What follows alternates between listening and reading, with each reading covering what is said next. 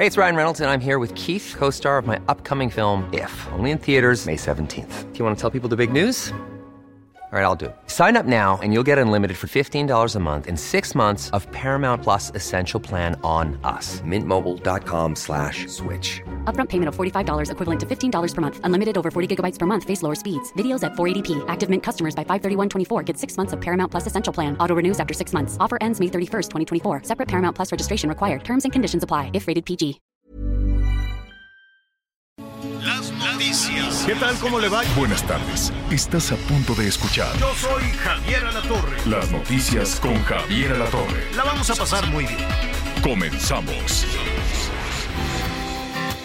Driving in a fast car, trying to get somewhere. Don't know where I'm going, but I gotta get there. A veces me siento perdido, inquieto, solo y confundido. Entonces me ato a las estrellas y al mundo entero le doy vuelta. I'm singing for somebody like you, sorta like me, baby. Yo canto para alguien como tú, por la oreja nena. Oh, oh, oh, oh, oh, oh. Na, na, na, na, Oh, oh, oh, oh, oh, oh, buscando ese momento, la música que cuando llega me llena con su sentimiento, su sentimiento vida llena. Walking down the sideway. Bueno, pues eh, ahí está, es Alejandro Sanz y me, me, me gustan mucho las canciones de Alejandro Sanz, todo, todo, lo que, todo lo que le pone. Esta no, honestamente no me gusta. Los dos son grandes estrellas, ella se llama Alicia Keys, entonces este, es muy famosa en el mundo y allá en los Estados Unidos y hace realities y es juez y cosas así, pero pues no me gusta, nada más que es muy famosa. Alejandro sí, entonces al ratito le vamos a poner una, unas mejor, mejores, pero ¿sabe qué? Anda, ah, em, tiene, tiene este tema de depresión Alejandro Sanz y lo ha hecho público. ¿no? Y ha dicho por ahí, no sé si el fin de semana, eh, es que me distrae mucho la canción esta que nomás no me gusta, gracias, y tiene unas muy bonitas. Bueno, antes saludo a Miguelón y ahorita le digo de Alejandro Sanz para compartir con Miguelón. Oye Miguelón, Alejandro Sanz tiene depresión. Y es una enfermedad que puede tener muchísimas causas, ¿no? Este, químicas, bioquímicas, este, ¿no? Emocionales a, propósito del entorno, metan mal cansadas, hay temas de, de depresión para algunos especialistas que son un estado, es paradójico lo que voy a decir, pero es un estado eh, no, no, no, no ideal, pero probablemente buscado por algunas personas porque así tienes, ¿no? Redoblas la atención a tu alrededor. Pero cuando no se redoble esa atención de qué te pasa, cómete esta sopita, no, pues sí. Y aparte somos muy, muy torpes para poder, eh, para poder ayudar a una persona en depresión lo primero que decimos es, no, ¿cómo crees? Échale ganas, como si no tuvieran la intención de echarle ganas, ¿no? De pronto no sabemos qué hacer para acudir a ayudar a una persona en depresión, cuyas causas pueden ser muchísimas. El hecho es que Alejandro Sanz dijo hace poquito que no, pues que no estaba bien y que lo decía por si de algo le sirve a las personas con las cuales está compartiendo esa situación. ¿Qué opinan, Miguelón? Hola Javier, ¿cómo estás? Me da mucho gusto saludarte y saludar a todos nuestros amigos. Fíjate que este es un gran ejemplo, porque de repente alguien piensa que esta situación de ansiedad o depresión tiene que ver a veces por, decirlo directo, por problemas económicos, por cuestiones de estatus, por no, porque no alcanzas tus objetivos. Es decir, es una enfermedad que no respeta razas, que no respeta edad, que no respeta sexo y que por supuesto no respeta estatus social y que cualquier persona exitosa, no exitosa, rique, rica, pobre, eh, lo que tú quieras, guapo, feo, chaparro, gordo, como sea, a todos simple y sencillamente les alcanza. Hace unos días cuando, cuando precisamente Alejandro Sanz ponía este, este tweet, aunque es una enfermedad que él mismo ya en alguna ocasión la, había reconocido, si no me equivoco, tiene una enfermedad que se le, que se le desarrolló hace como 18, 20 años o, algo por el estilo, es decir, no es algo, no es algo nuevo, pero sí es un tema mental, Javier, sí es un tema y sí es una enfermedad. Por supuesto que esa palmada de échale ganas, no, eso probablemente te sirva para, pues como cuando no tienes nada que decirle a esa persona, pero no, no se trata de echarle ganas, no se trata de echarle ganas, es una enfermedad y aquí lo más importante es detectar cuando alguien tenga ansiedad o depresión y debe de atenderse y debe de recurrir a un médico, no debe de ir con un motivador, no, debe de ir con un médico porque finalmente está, eh, pues está en una enfermedad que puede ser terrible. Pero imagínate, bueno, hay finalmente ayer, antier, pues ya se dispuso a atender las enfermedades mentales, pero pues si no se atienden, las enfermedades crónicas que tenemos en este país, las enfermedades mentales, han sido desafortunadamente, históricamente para el gobierno, un asunto pues inexistente. Francamente no, no apoyan. Imagínate una persona que tiene que salir a trabajar, que no se puede dar el lujo de enfermarse, que es un proveedor de, de, de, con la ganancia del día y que tiene que llegar a su casa y que ve que los problemas no se solucionan con todo el esfuerzo que hace y escucha más reclamos y esto y el otro, este, ¿en qué momento se va a dar cuenta que iba en depresión o en qué momento se puede detener? Hay famosos como por ejemplo Alejandro Sanz, que de todo corazón esperamos que, que se recupere pronto este, de, esta, de esta situación, que se pueden detener pues que deben de tener ahí su colchoncito y que reciben el afecto de millones de personas y en una de esas es su ayuda, porque después de que subió sus tweets diciendo que estaba muy malo, que, que se sentía muy, muy triste, em, ahorita le voy a decir exactamente qué fue, cómo, cómo lo planteó, pero este, en esa dice, no estoy bien, no sé si esto sirve de algo, pero quiero decirlo, estoy triste, estoy cansado, sé que hay gente que se siente así, si te sirve yo me siento igual. Entonces, este, y después volvió a decir que tuvo otro brote muy fuerte de depresión, este, aunque no termina de llegar la luz, parece que se ha despertado una luciérnaga en mi pecho, qué fuerte. Qué fuerte lo que está diciendo y a través de las redes sociales y compartiendo esta situación, pues él mismo quiere salir eh, adelante. Pero mira, ¿te acuerdas que hace poquito salió una canción muy alentadora que empodera a, las mujeres? ¿Te acuerdas de Flowers? A ver, póngale, señor Built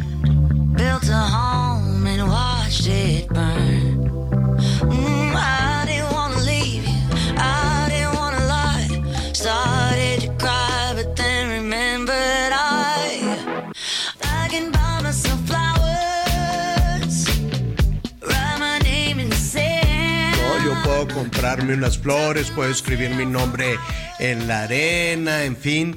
Y, dices, wow, esta chica empoderada, ¿no? Después de que le puso el cuerno, el marido, sale adelante. Bueno, Miley Cyrus, una gran estrella que también me cae muy, muy bien, este, pues sufre de depresión si, te empiezas a, revisar. Ariana Grande también. Ariana Grande, que también es, mide chiquitita, es como botellita, pequeñita, pero con un vocerrón. Y resulta que tiene depresión cuando llenan estadios, contratos, discos, ¿no? Todo para adelante. Y millones de seguidores que le dicen, no hombre, qué bárbaro, tú eres mi inspiración. Y nada.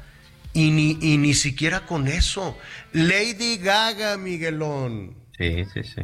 La Lady Gaga, que es donde se presenta en, todos lados y Óscares y premios. Ay, no, pues estoy deprimida. Bueno, imagínate entonces cómo le toca a, a, la población que no tiene miles de seguidores, que no tiene miles de aplaudidores, que no tiene miles de fans, este, pues sí, debe de ser un asunto serio. Lo vamos a tratar con especialistas para no especular. ¿Qué te parece si para el viernes... Sí, señor. Eh, yo espero tener ya nuestro viernes de karaoke, que me lo tienes muy, muy, platicado, muy platicado. Pero mire, vamos a buscar la manera entre todos de abrazarnos, de salir adelante, de entendernos, de comprendernos, que para eso es este programa, pues para entender qué está pasando y para entre todos salir, salir adelante. Ahí está mi Twitter para lo que usted quiera y mande, ¿no? Javier guion bajo a la torre. Arroba Javier guion bajo a la torre. Ahí pónganos lo que usted quiera, como usted se sienta. Eh, de, de pronto batallo un poquito con las cuestiones del tiempo, pero a lo largo del programa este, vamos a estar revisando, le vamos a decir a nuestro productor también que nos ayude. Todo lo vamos a activar el de Miguel, el de Anita y el de su servidor durante las dos horas de programa. ¿Qué te parece, Miguelón? Listo, ¿No? señor. En a cuanto ver, nos den la instrucción, ahí estamos. ¿Cuál es tu Twitter? Simple, Miguel Aquino, así me encuentran, arroba Miguel Aquino. Arroba Miguel Aquino, arroba Javier guion bajo a la torre ese, ese, el Twitter. Y sabes qué, hoy mismo terminando el programa voy a ir a comprar una línea, voy a comprar un teléfono para tener WhatsApp activado durante las dos horas, las dos horas de programa, porque pues de eso se trata precisamente, de ayudarnos entre todos. Y usted que nos está escuchando, tiene ahí una sombrita de, de, de tristeza, de, de, depresión, que no necesariamente la depresión es de pico caído, ¿eh? no necesariamente la depresión es de que estás enojado, este, triste. Las personas que están este, eufóricas o muy enojadas, que no saben ni por qué explotan toda la vida, así, ah, ¿no? Como algunos, bueno, no voy a decir quién, pero este, también puede ser un síntoma de depresión, ¿eh? No se crea. O las personas estas, sabes que con la pandemia se detonaron muchos, ¿cómo les dicen? TOC, estas, estas cuestiones de limpia, limpia, limpia, limpia. Ahí me da por andar limpiando por todos lados y yo dije, ya estoy exagerando, no me vaya a pasar lo que a Beckham, que se levanta en la madrugada a limpiar, Miguelón, el, el Beckham. Entonces, este, ya eh, su mujer se queda así como, oh, ok. Entonces tiene este trastorno y, y, las tazas, los platos, las botellas, todo lo deja así limpiecito, no sé qué, y se vuelve a acostar. Y de pronto dice, no, creo que hay una ventana sucia. Y se vuelve a levantar y chiqui, chiqui, chiqui, chiqui, chiqui. Eso también es que algo no traemos, algo no traemos, algo no traemos muy en orden. Hay un teléfono, mire, de el Centro de Atención Ciudadana Línea de la Vida. Pues vamos a ver si jala. 800 911 2000. 800 911 2000. Porque eh, otra de las cosas, Miguelón, es que eh, con estas cosas de la tristeza, de la depresión, de la ansiedad, que, que, yo no sé por qué le dieron carpetazo como si nada hubiera pasado con la pandemia. Se detonaron muchas adicciones, ¿eh?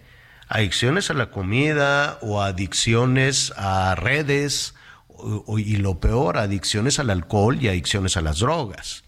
Entonces de pronto pensamos en que las drogas es un asunto infantil y juvenil, pero hay muchas personas mayores que por primera vez le entraron a las drogas y ahí se engancharon. Cierto.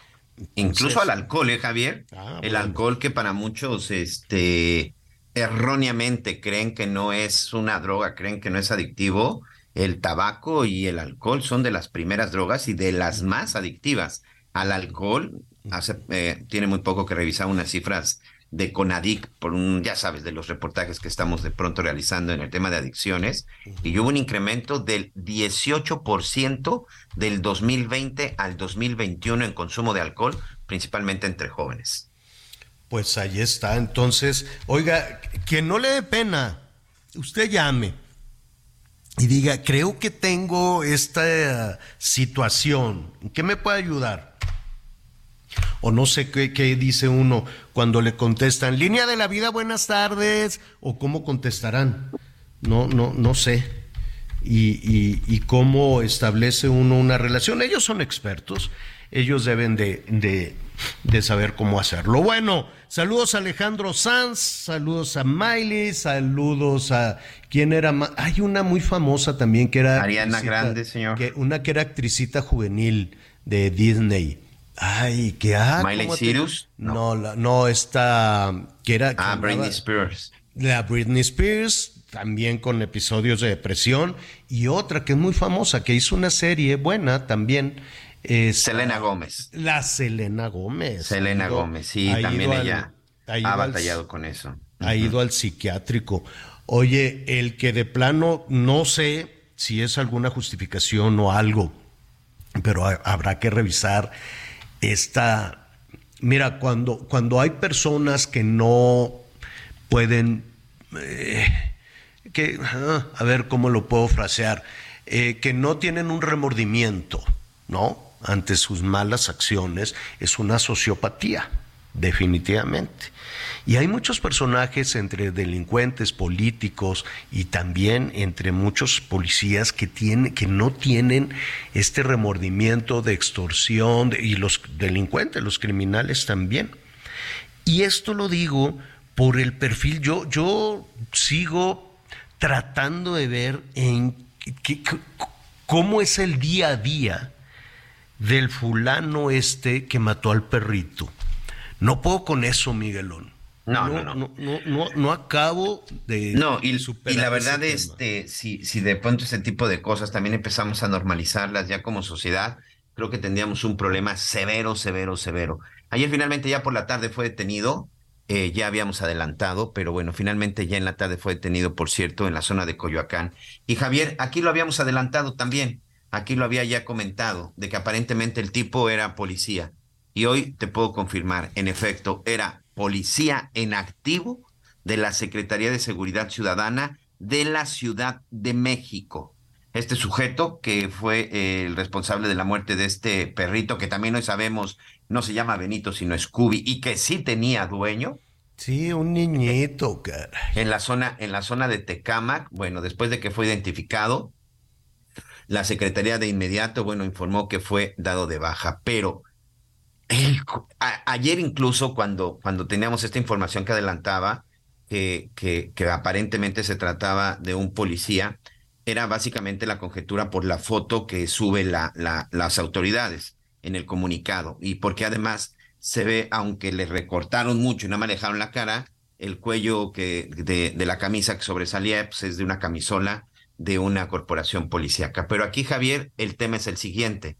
Omar García Harfuch y la Secretaría de Seguridad Ciudadana de la Ciudad de México, pues ya informaron que en efecto era un policía inactivo, pero a mí me gustaría que dieran más explicación al respecto, sobre todo que un sujeto que fue capaz de hacer lo que vimos, que fue amenazar con un arma a un carnicero de muerte, eso era, ese era un policía de la Ciudad de México y en verdad tenía un historial bueno o, o- o al rato nos van a sorprender con un historial este, sumamente delictivo y criminal. Pero un policía en activo es el responsable de haber amenazado a un carnicero de muerte con un arma y además de haber matado a un perrito de la manera más cobarde e inhumana que alguien se pudiera imaginar. Oye, eh, yo sé que está detenido. Sí.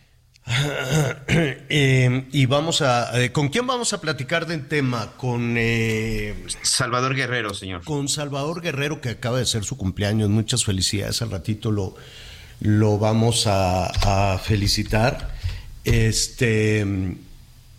em, es, eh, perdón, es que aquí estaba. Nos están llegando algunos comentarios de nuestros amigos. Este, ¿quién lo va a denunciar? Oye, el dueño del perrito es un niño de 11 años. 11 años. Entonces la mamá le dijo, ve y cómprate tres vistecitos para la comida. Vete aquí a la carnicería. Sí, mamá, ahorita vengo. Y se llevó a su perrito, el Scooby. Que el Scooby, pues no era tan grande, era un cachorrito. Y entonces se fue el niño a la carnicería con el Scooby. Y ahí estaba esperando a que le dieran la carne que le pidió la mamá. Cuando ve todo el pleito, ¿qué habrá pasado ahí? Eso es lo que queremos saber. Si además de policía era extorsionador. ¿O qué andaba haciendo allá en el Estado de México? Porque él entiendo que era policía de la Ciudad de México, ¿así es? Y fue detenido en Coyoacán. Correcto, señor. Correcto. Él era policía de la Ciudad de México, estaba adscrito a la alcaldía Gustavo Amadero y fue detenido en Coyoacán, evidentemente en el sur de la Ciudad de México. Y entonces, pues ahí hay una parte oscura de si además de torturador, eh, pues de, como policía eh, era también. ¿Qué hacía en sus ratos libres? ¿Qué hacía? Porque está claro que el día del, de, de, este de este crimen, el tipo estaba libre, estaba franco porque iba vestido de civil. El que tiene que hablar es el carnicero, que o uh -huh. tiene miedo o, o, o, no sé, eso por un lado. Eh, y por otro lado está el tema, pues este niño difícilmente hará, hará una acusación, pero tal vez la mamá. La duda es, si le vamos a preguntar a Salvador Guerrero, es, ¿y si no hay denuncia, qué pasa con este policía? ¿No? ¿Quién, ¿Quién lo va a denunciar? ¿El Consejo Ciudadano lo puede denunciar? ¿La organización protectora, alguna de las organizaciones protectoras de, de, de perritos, de animalitos? ¿El carnicero? ¿Se atreverá el carnicero a presentar una denuncia? ¿Quién lo va a denunciar de esta situación? Porque además, si le rascamos, lo terrible fue que mató al perrito, como lo mató, pero todo lo que hay atrás de un gesto como ese. Claro. Y el perfil, yo, yo no sé si les hacen, eh, como, pues, como, como las pruebas de control. Control y confianza. Y confianza y exámenes eh, psicométricos a los que se van a convertir en policías, los, les, van a, les vas a dar un arma. Un arma, Miguel. Y creo que las pruebas de control y confianza han sido un fracaso en todas las corporaciones de este país. Yo no me imagino al ejército aceptando que les hicieran esas pruebas de control y confianza, la verdad. Pero pues es, un, es uno de los temas que vamos a, a, tratar un poquito más adelante. Oiga, este, pues nada, felicidades. ¿Cómo es aquello de que 20 años no es nada, 40 tampoco, 60 menos, 80, pues ya vamos viendo, en fin. Porque, esto te lo comento, porque te acuerdas de Robert De Niro, que la semana pasada andaba el más feliz organizando baby shower, porque este Robert De Niro va a ser papá, felicidades, a los 80, bueno, 79. No. 79, Robert De Niro, la, el mayo pasado, dijo que estoy feliz, viene mi séptimo hijo, es un, es un varoncito, entonces pues está muy, muy, este, muy feliz, no me sé el nombre, el nombre de los otros, de las otras seis criaturas, pues que ya algunos han de estar, este, este, ¿cómo se dice? Pues mira, grandes, aquí están. Juina, su hija mayor tiene 51, Rafael, 49, que es de una novia que tuvo, de la Diane Abbott. Luego tiene unos cuates, tiene unos gemelos de 27, también con otra novia que tuvo con la Tuki Smith, aquí dice. Y ahora tiene otra novia. Ah, no, luego tuvo otro, otra de 25 y luego tiene una muchachita de 11 y ahora tiene otra novia, entonces va a tener ya su séptimo hijo. Bueno, pues felicidades, familia muy grande la de Robert De Niro, pero el Robert De Niro es muy amigo del Al Pacino, que el Al Pacino es un poquito más grande que el Robert De Niro. Al Pacino tiene 82 años y está anunciando felicidades que va a ser papá. Entonces está esperando a su bebé con todos los cuidados pertinentes y va a ser papá. Tiene 82 años, pues está bien. Mira, las expectativas de vida han crecido muchísimo. ¿De qué te ríes, Miguel? No seas gacho. No seas así. 82 años. La novia sí es, está muy guapa, la novia del Robert De Niro. Tiene veintitantos años. 29 años. Y entonces, este, sí, está, está muy guapa. Nur se llama. Nur al-Falaha. Debe ser, sí, se ve así como muy árabe. Nur al-Fala, no, al-Falá. Nur al-Falá va a ser la mamá. Felicidades a la feliz pareja que serán papás. Vamos a hacer una pausa y volvemos.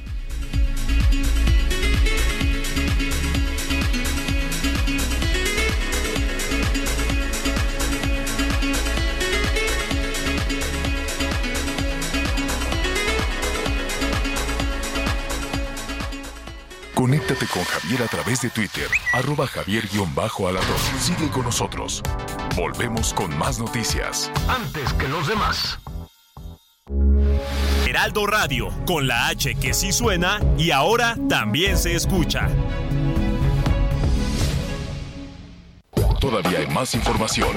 Continuamos. Ven a Puebla y visita el Museo Internacional del Barroco Inmersivo para descubrir la exposición temporal Salón Poblano Conoce las piezas dedicadas a altos clérigos, escenas bíblicas, retratos y paisajes que muestran la gran riqueza artística de Puebla. Disfrútala hasta el 18 de junio. Entrada libre. La cultura es para todos. Puebla acelera. Las noticias en resumen.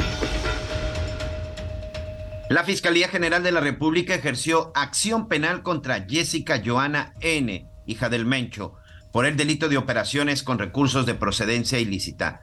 De acuerdo con los reportes, puso a disposición del juez el aseguramiento de diversos bienes asegurados y de una cuenta bancaria a nombre de la joven. Fue asesinado por sujetos armados el recién designado subadministrador de operación aduanera de Manzanillo, Colima, Sergio Emanuel Martínez Covarrubias. Su cuerpo fue hallado en el interior de su auto, en la carretera Manzanillo-Cicuatlán había asumido el cargo hace dos semanas luego de que cambiaran a su antecesor, quien era un mando militar. Por su presunta responsabilidad en el delito de uso ilegal de la fuerza pública en agravio de un periodista, un juez federal vinculó a proceso al exgobernador de Durango, José Rosas Aispuro. Un juez le impuso como medidas cautelares no realizar actos de molestia al reportero Carlos Iván Soto y se fijaron tres meses para la investigación complementaria. Y hoy el dólar se compra en 17 pesos con 9 centavos y se vende en 18 pesos con 14 centavos. Descubre el soporte ideal para un sueño saludable toda la noche. Te mereces un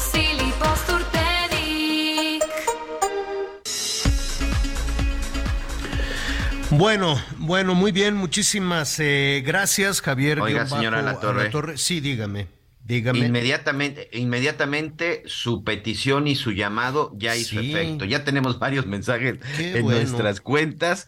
Y bueno, antes de que se nos olvide, para empezar a responder todas, ya nos mandaron por ahí un mensaje desde Oaxaca, que en este momento están escuchando el noticiero. Ah, están en una reunión del sindicato 3 de marzo en el municipio de Oaxaca de Juárez, por supuesto. Un abrazo para nuestros amigos en Oaxaca y en especial para Eladio Cruz y José Carlos no han empezado la reunión porque están escuchando el noticiero, así que no, bueno. a informar, señor. Bueno, me, me, me parece muy bien. Al rato, este, pues mire, diles, es que vamos a, se está poniendo muy bueno el noticiero, entonces al ratito hacemos la reunión. Cuéntenos de qué se trata la reunión y cuéntenos también cómo nos va. Gracias a César Córdoba Castañeda, eh, a propósito de este tema de, la depresión y de todos los temas de salud mental y cómo, cómo hacerle. ¿Cómo hacerle cuando tenemos una persona allegada en la familia o alguna amistad o, en el lugar de trabajo también, ¿no? Eh, de pronto son más las horas que se pasan en el lugar de trabajo que, que, que en la casa. Entonces, ¿cómo podemos detectar y apoyar con este tema? Gracias, César, él es psicólogo nos vamos a poner en contacto contigo para que nos eches una mano eh, y, te agradecemos tu, tu, comunicación y a todos nuestros amigos. Mire, nada más vamos a, darnos aquí un chancecito para desahogar también todos sus comentarios en, en Twitter. Bueno, eh, al ratito vamos a decir, le cancelaron el YouTube a no sé si al presidente o a, su equipo de comunicación eh, se suspende la cuenta del gobierno. Específicamente fue Sepropie. De acuerdo con lo que dice el, el, este, el Twitter del señor Jesús Ramírez, el director, el responsable de comunicación social de presidencia, leo rápidamente, Javier, porque eh, está, pues, están muy enojados, porque evidentemente no se sabe exactamente de qué se trata. Dice, en la cuenta de YouTube de Cepropie, eh, porque básicamente el problema es en este Cepropie, se suspendió sin haber informado el por qué sin justificación aparente suspendió la cuenta de Cepropie que transmite la conferencia mañanera. Demandamos a la plataforma respetar las cuentas oficiales para transmitir las conferencias del presidente, eh, arroba López Obrador, Gobierno MX y Cepropie. La cuenta que fue suspendida es la de Cepropie, señor. Que, Cepropie, que es este centro de producción de la presidencia de la República. presidencia. Y que por ahí es por donde transmiten la mañanera. Entonces, pues ya. ¿Por qué? Pues puede haber varias causas, ya veremos cuáles son, cuáles son las, las sanciones.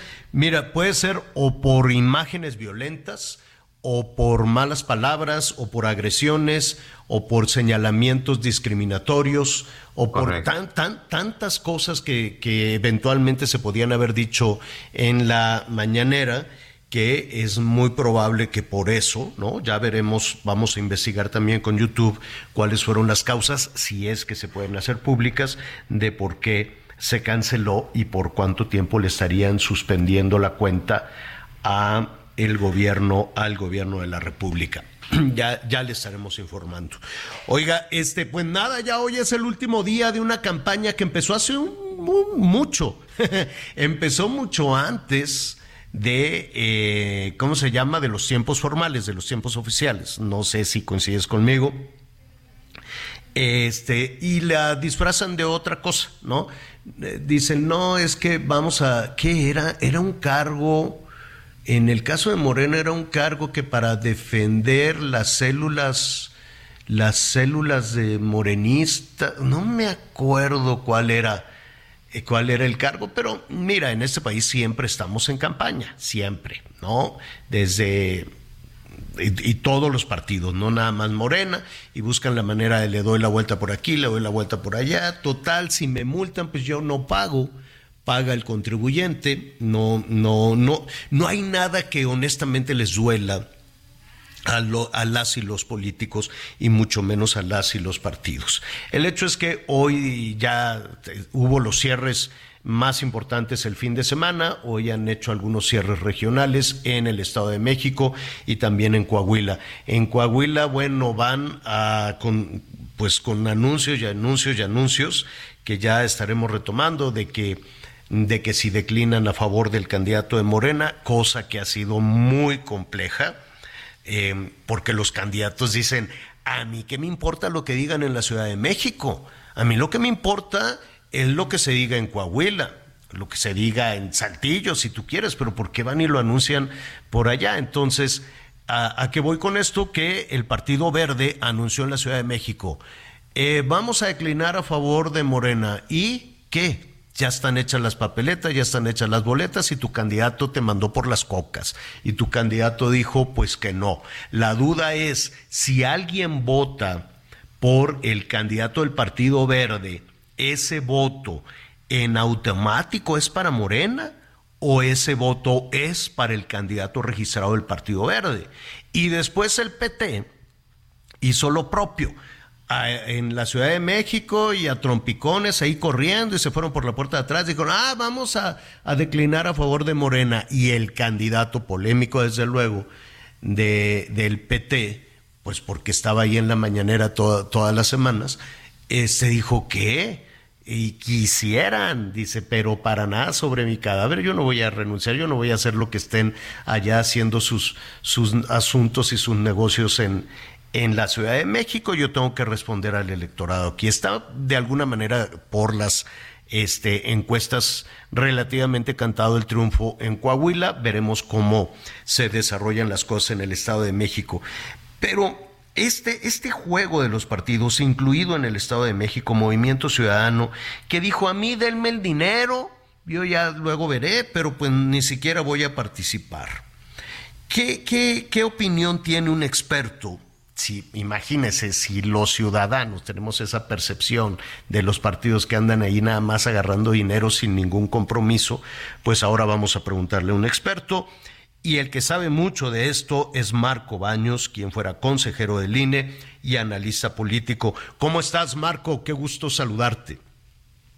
Estimado Javier, muy buenas tardes. Eh, Miguel, también buenas tardes. Un saludo para todo tu auditorio.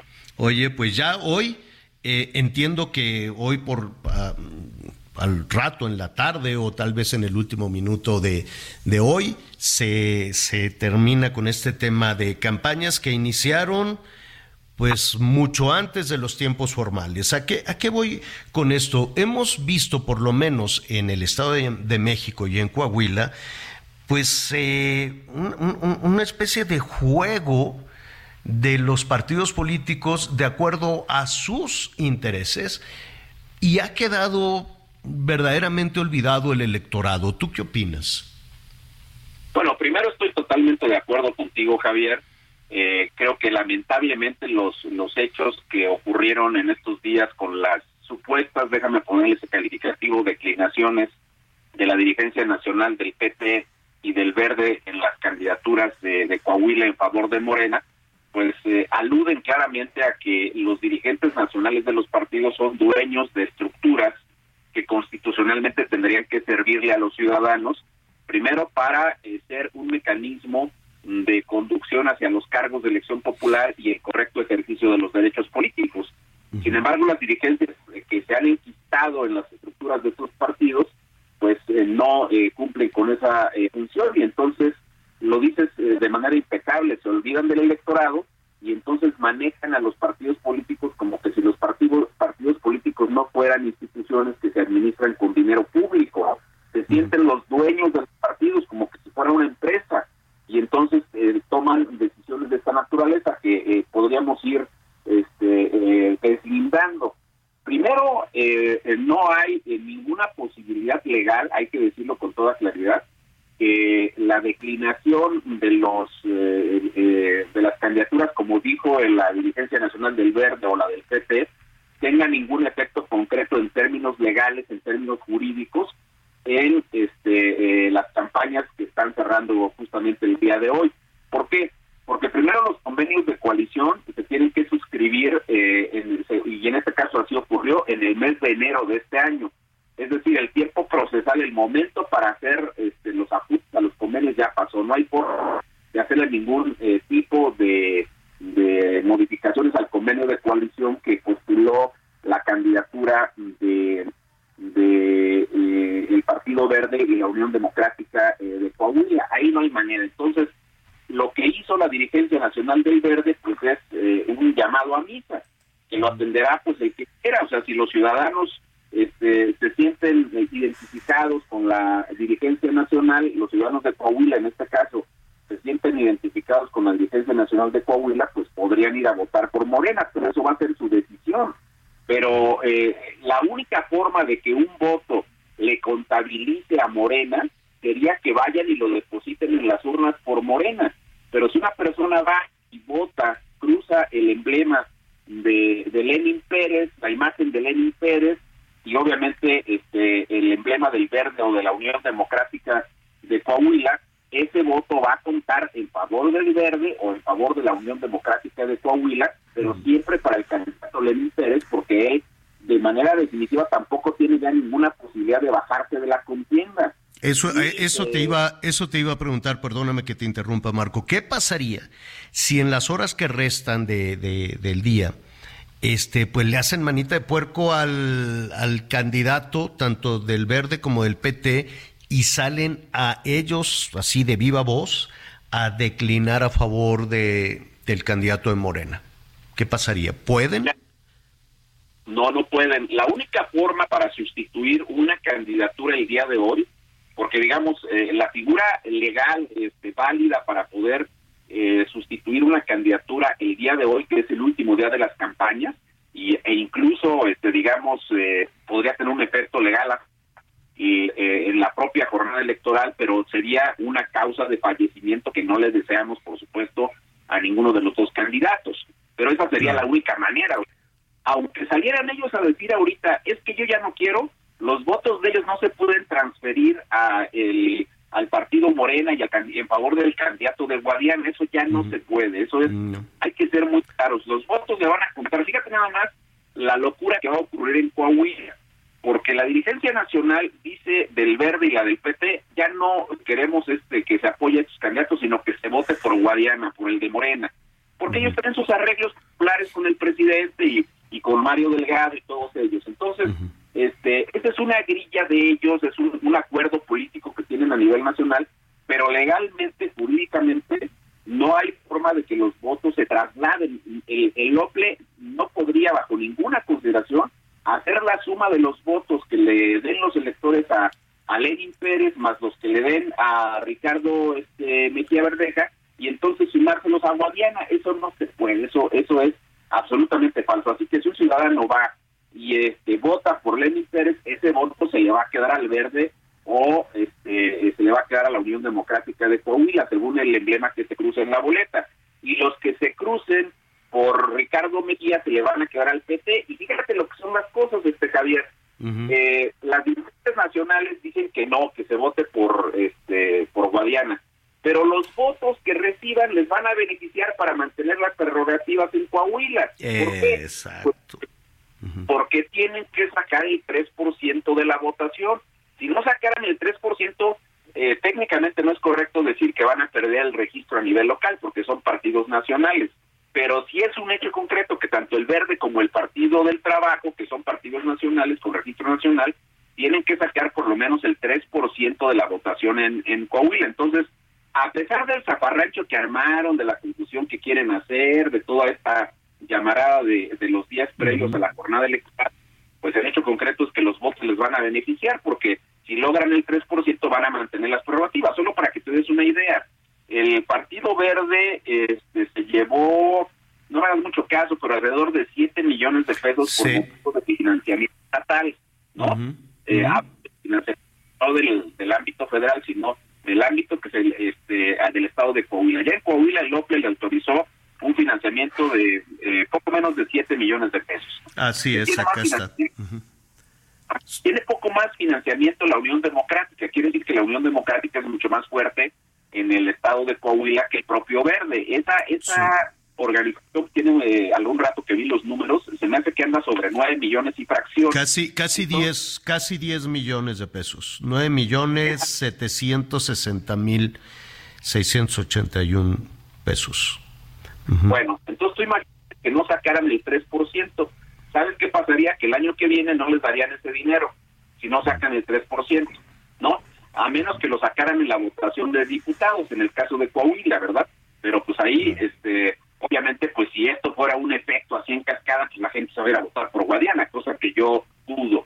Entonces, eh, hay una, una este, dualidad eh, pues, que se da en este caso, la parte política que manejan las dirigencias, los candidatos que con en mi opinión con mucha dignidad salieron así no nos vamos a prestar este juego y este y vamos a ir eh, podemos estar o no de acuerdo con Ricardo Mejía que es un personaje muy controvertido podemos estar o no de acuerdo con Lenin Pérez en, los mismos términos como sea pero el tema es que ellos eh, en su carácter de candidatos pues le dicen al electorado no espérame tantito o sea ni que los 17 puntos que Verdeja tiene según las encuestas en promedio 15 17 o los cuatro a seis que eventualmente pudiera sacar Lenin Pérez, pues se los van a pasar en automático a Guadiana. Mm, quieren quitar una bola, esa es mi, conclusión, se quiere quitar una bola de humo para decir, vamos a Coahuila, porque si Guadiana trae este 15, 16, 20 puntos de diferencia, pues con los de Mejía más los de Lenin, ya le ganamos. Eso no es así. No, y, además eh, le, le, diste eh, en el clavo, le diste donde más les duele a los partidos políticos, sean locales o nacionales. No creo que estén dispuestos a perder una bolsa de 17 millones de pesos. Exactamente. Entre ese es el tema, ¿no? Y luego la otra, la otra consideración, este, eh, pues el PT está en la misma condición, no tendría lana este, local, que igual deben ser 6 o 7 millones, no me acuerdo del, bien de la cifra de... Acá, acá lo tengo, a ver, el PT, PT, PT, Partido del Trabajo, Ah, no, él recibe más poquito, el PT recibe un millón y medio. un millón y medio de pesos, pero entre el verde y el de y este partido Unidad Democrática de Coahuila, que es un partido local, pues son 17 millones. Que los militantes de estos partidos en Coahuila dicen que qué, que digan lo que quieran en la Ciudad de México, pero ellos tienen que mantener por lo ¿cuánto? 3%, ¿verdad?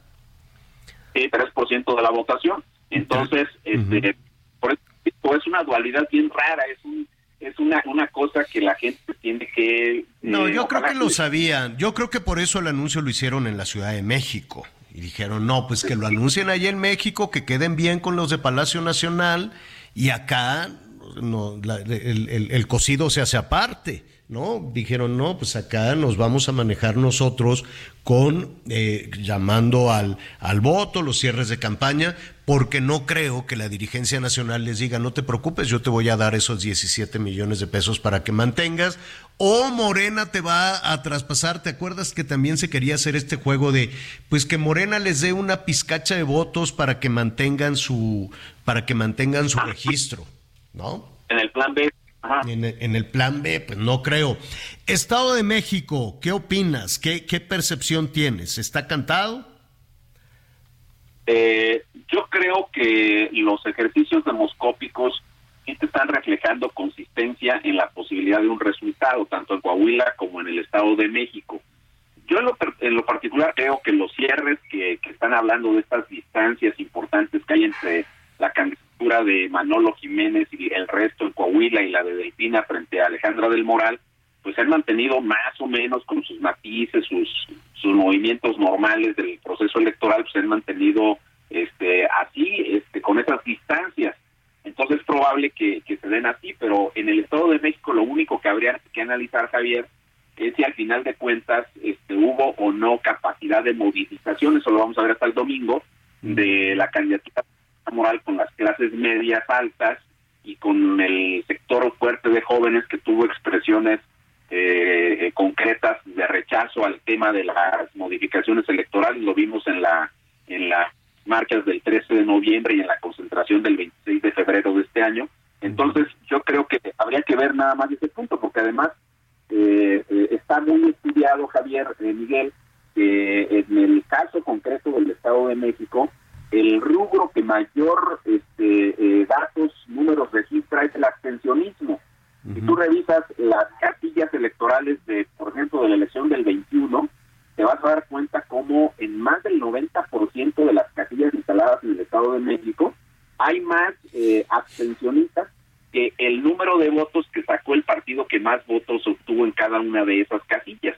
Entonces vamos a ver si estas campañas con con esa eh, rudeza que tuvieron en algunos momentos en, los spots, en las declaraciones de las candidaturas, en los posicionamientos de López Obrador desde las mañaneras que llamó a no votar por el por los partidos de la oposición, pero sí por los de Morena, etcétera. Vamos a ver cómo se refleja todo eso. creo que ese va a ser un tema muy interesante y creo que también vamos a tener oportunidad, eh, Javier, de, de revisar pues en qué condiciones está la fortaleza de las instituciones electorales. Porque Exacto. Han, sido muy vapuleadas y yo creo que va a venir un periodo, si, si la vamos a suponer eh, en un escenario, ¿no? Este, vamos a suponer en un escenario se estrechara el resultado y ganara por un margen pequeño cualesquiera de las dos. Si gana Delfina, bueno, pues van a decir sí ganó, pero este no era como decían las encuestas, ¿no? Con esa diferencia.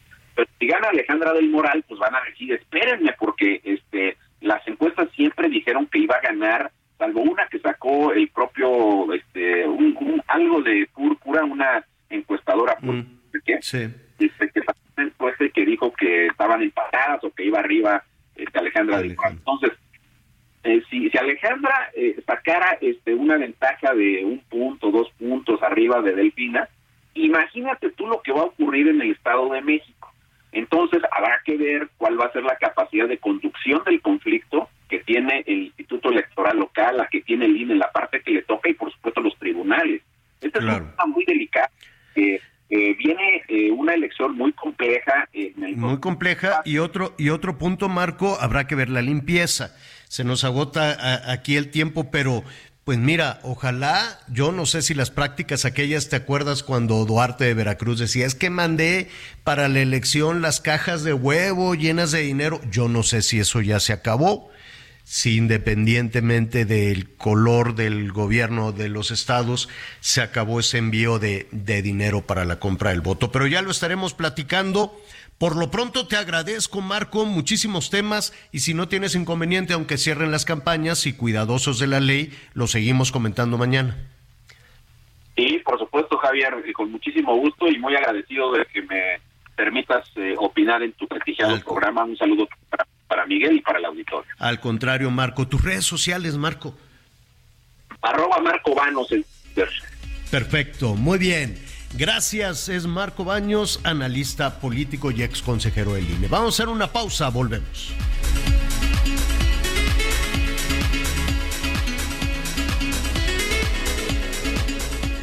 Conéctate con Miguel Aquino a través de Twitter, arroba Miguel Aquino. Toda la información antes que los demás. Ya volvemos.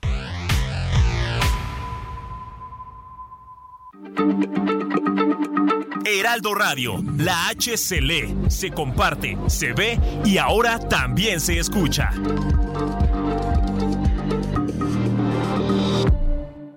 Todavía hay más información.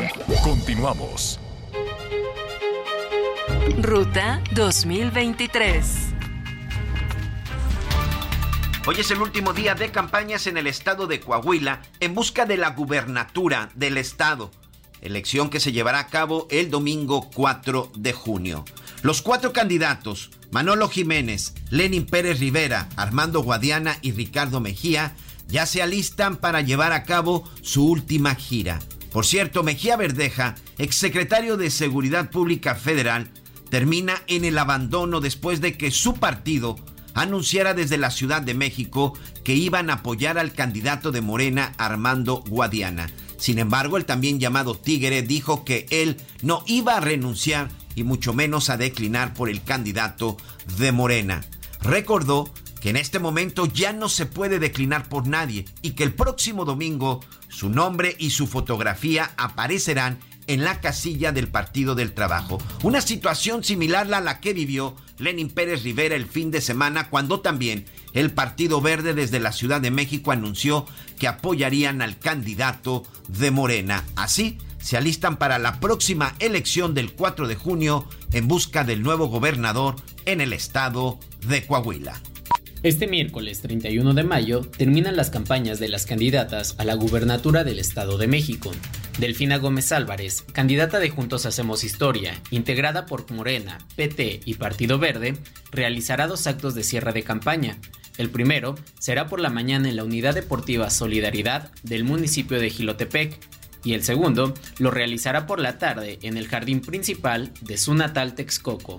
Por su parte, Alejandra del Moral, de la coalición Va por el Estado de México, integrada por el PRI, PAN, PRD y Nueva Alianza, cerró sus eventos públicos el día de ayer en los municipios de Temascalapa, Nopaltepec, Tepetlaustoc, Chiautla y Huehuetoca. Este día lo dedicará para conversar con algunos medios de comunicación. Cabe recordar que de acuerdo con el calendario electoral, a partir de las 0 horas de mañana jueves inicia el periodo de veda electoral en el que quedan prohibidos los actos de campaña y todo tipo de propaganda electoral, informó Ángel Villegas. Saludos a Irving Pineda. Está diciendo Irving que en el tema de YouTube de Palacio Nacional, pues lo sacaron del aire porque no cumplió con las reglas. Eh, pero las reglas, pues las vamos a revisar porque hay hay, hay eh, cuestiones muy formales de discriminación, por ejemplo, o algunas expresiones de violencia que podrían haber sido esas. Podrían haber sido, pero no necesariamente me queda, me queda muy claro. O lo que nos dice Irving pues no fue por malas palabras o por temas de agresividad, sino porque al parecer transmitía mucho más tiempo de las horas permitidas. Ah, no sabía que hay un hay un límite, de que hay un límite de tiempo. Puede, pues al parecer esa al parecer esa fue la situación y yo creo que lo van a arreglar, digo. Un, uno, una persona común, como usted, como yo, pues sí, es muy difícil el enfrentarte, porque además creo que te contesta un robot. No es que estés eh, con una persona, oye, no, pero es que dame chance. No, creo que es un robot, ¿no? Y no tienes este, pues mayor chance. Es como cuando haces, no sé si te ha tocado Miguel, que ahora muchos de los servicios pues son en aplicaciones, no es necesariamente una persona, es un robot. Entonces así de, oye, ¿me puedes reservar una mesa muy bonita con un mantelito ahí junto a la ventana? Y pues no, no te contestan porque nada más, sí, su reservación está hecha, preséntese y a ver cómo le va, ¿no? Entonces, pues con una máquina no necesariamente vas a... Hey, it's Ryan Reynolds and I'm here with Keith, co-star of my upcoming film, If, only in theaters May 17th. Do you want to tell people the big news? All right, I'll do it. Sign up now and you'll get unlimited for $15 a month in six months of Paramount Plus Essential Plan on us. Mintmobile.com slash switch. Upfront payment of $45 equivalent to $15 per month. Unlimited over 40 gigabytes per month. Face lower speeds. Videos at 480p. Active Mint customers by 531.24 get six months of Paramount Plus Essential Plan. Auto renews after six months. Offer ends May 31st, 2024. Separate Paramount Plus registration required. Terms and conditions apply if rated PG. A negociar. Entonces... pues eh, veremos. El tema es que se suspendió. Lo más probable es que, creo yo, ¿no? Lo más probable es que el asunto se solucione. Oye, pero después de cinco años, también ahí sí la plataforma como que... Digo, no creo que sea solo por la cuestión de los tiempos, la verdad. Pues dice el Irving Pineda que de eso sabe. Bueno, pero el hecho es que después de, después de cinco años, oye Javier, ahorita que dices esto de inteligencia artificial, me sucedió algo hoy por la mañana. Acá en la zona de Quintana Roo, no sabes la forma en la que ha estado lloviendo. Hoy, por ejemplo, se prevé ah, otra vez lluvias con rachas que van de con vientos de 40 a 60 kilómetros por hora. La verdad es que sí ha estado complicado, las calles inundadas desde Tulum prácticamente hasta la zona de Benito Juárez. Hoy por la mañana uno de los servicios de internet que tengo, que es con el que de repente utilizamos para transmitir y todo, me estuvo fallando, ¿no? Tuve que recurrir a otro, de plano a otro servicio porque ese no me funcionó. Y tenemos precisamente un chat de WhatsApp en donde tú ahí te comunicabas antes con, la, con una persona. Y hoy en la mañana ya lo pongo y ya me dice, hola, soy Boitsi, tu nuevo asistente de inteligencia artificial. Y ya le pongo, mi servicio no sirve, nombre y dirección, y ya pongo nombre y dirección. Y me dice, es que algunas antenas fueron detectadas que se afectaron en la zona y, y, una serie de cosas. Y después le pongo, ¿me puedes dar las instrucciones para cancelar el servicio por malo? Hasta ahorita ya la inteligencia artificial no me respondió.